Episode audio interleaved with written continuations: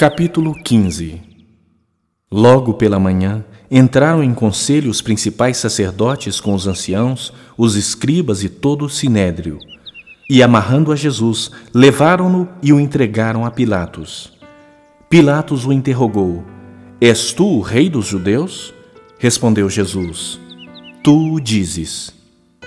Então os principais sacerdotes o acusavam de muitas coisas.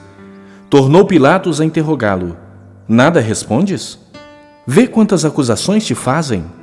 Jesus, porém, não respondeu palavra, a ponto de Pilatos muito se admirar. Ora, por ocasião da festa, era costume soltar ao povo um dos presos, qualquer que eles pedissem. Havia um chamado Barrabás, preso com amotinadores, os quais em um tumulto haviam cometido homicídio.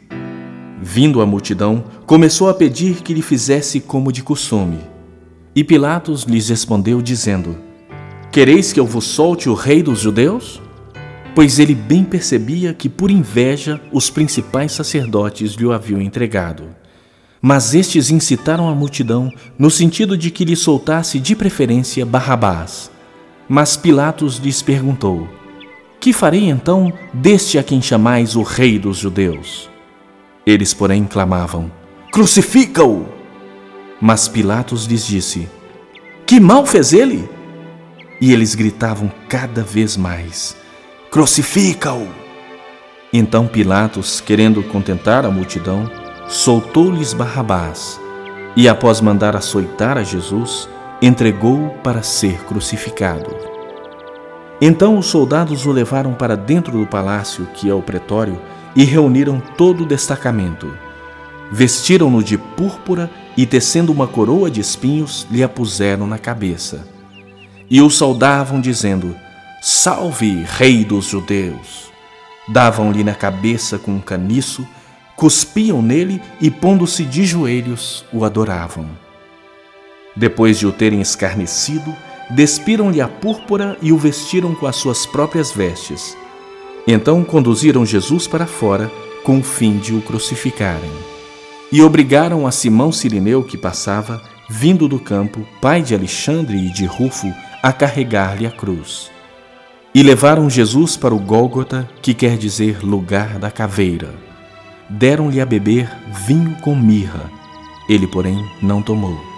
Então o crucificaram e repartiram entre si as vestes dele, lançando-lhe sorte para ver o que levaria cada um. Era a hora terceira quando o crucificaram e por cima estava em epígrafe a sua acusação: o Rei dos Judeus. Com ele crucificaram dois ladrões, um à sua direita e outro à sua esquerda. E cumpriu-se a escritura que diz: Com malfeitores foi contado.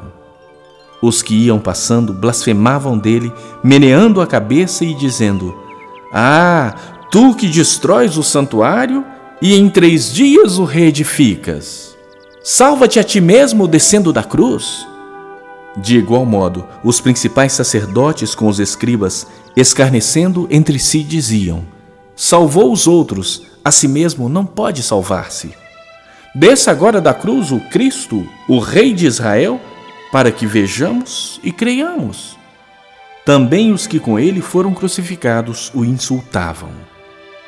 Chegada a hora sexta, houve trevas sobre toda a terra até a hora nona. A hora nona, clamou Jesus em alta voz: Eloi, Eloi, lama sabachthani, que quer dizer: Deus meu, Deus meu, por que me desamparaste? Alguns dos que ali estavam, ouvindo isso, diziam: Vede, chama por Elias. E um deles correu a embeber uma esponja em vinagre e, pondo-a na ponta de um caniço, deu-lhe de beber, dizendo: Deixai, vejamos se Elias vem tirá-lo. Mas Jesus, dando um grande brado, expirou. E o véu do santuário rasgou-se em duas partes, de alto a baixo. O centurião que estava em frente dele, vendo que assim expirara, disse: Verdadeiramente, este homem era o Filho de Deus.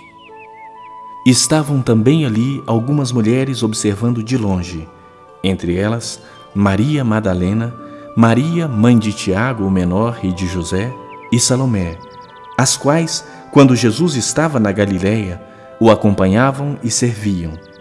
E além destas, muitas outras que haviam subido com ele para Jerusalém. Ao cair da tarde, por ser o dia da preparação, isto é, a véspera do sábado, vindo José de Arimateia, ilustre membro do sinédrio, que também esperava o reino de Deus, dirigiu-se resolutamente a Pilatos e pediu o corpo de Jesus. Mas Pilatos admirou-se de que ele já tivesse morrido, e tendo chamado o centurião, perguntou-lhe se havia muito que morrera. Após certificar-se pela informação do comandante, cedeu o corpo a José. Este, baixando o corpo da cruz, envolveu-o em um lençol que comprara e o depositou em um túmulo que tinha sido aberto numa rocha, e rolou uma pedra para a entrada do túmulo. Ora, Maria Madalena e Maria, mãe de José, observaram onde ele foi posto.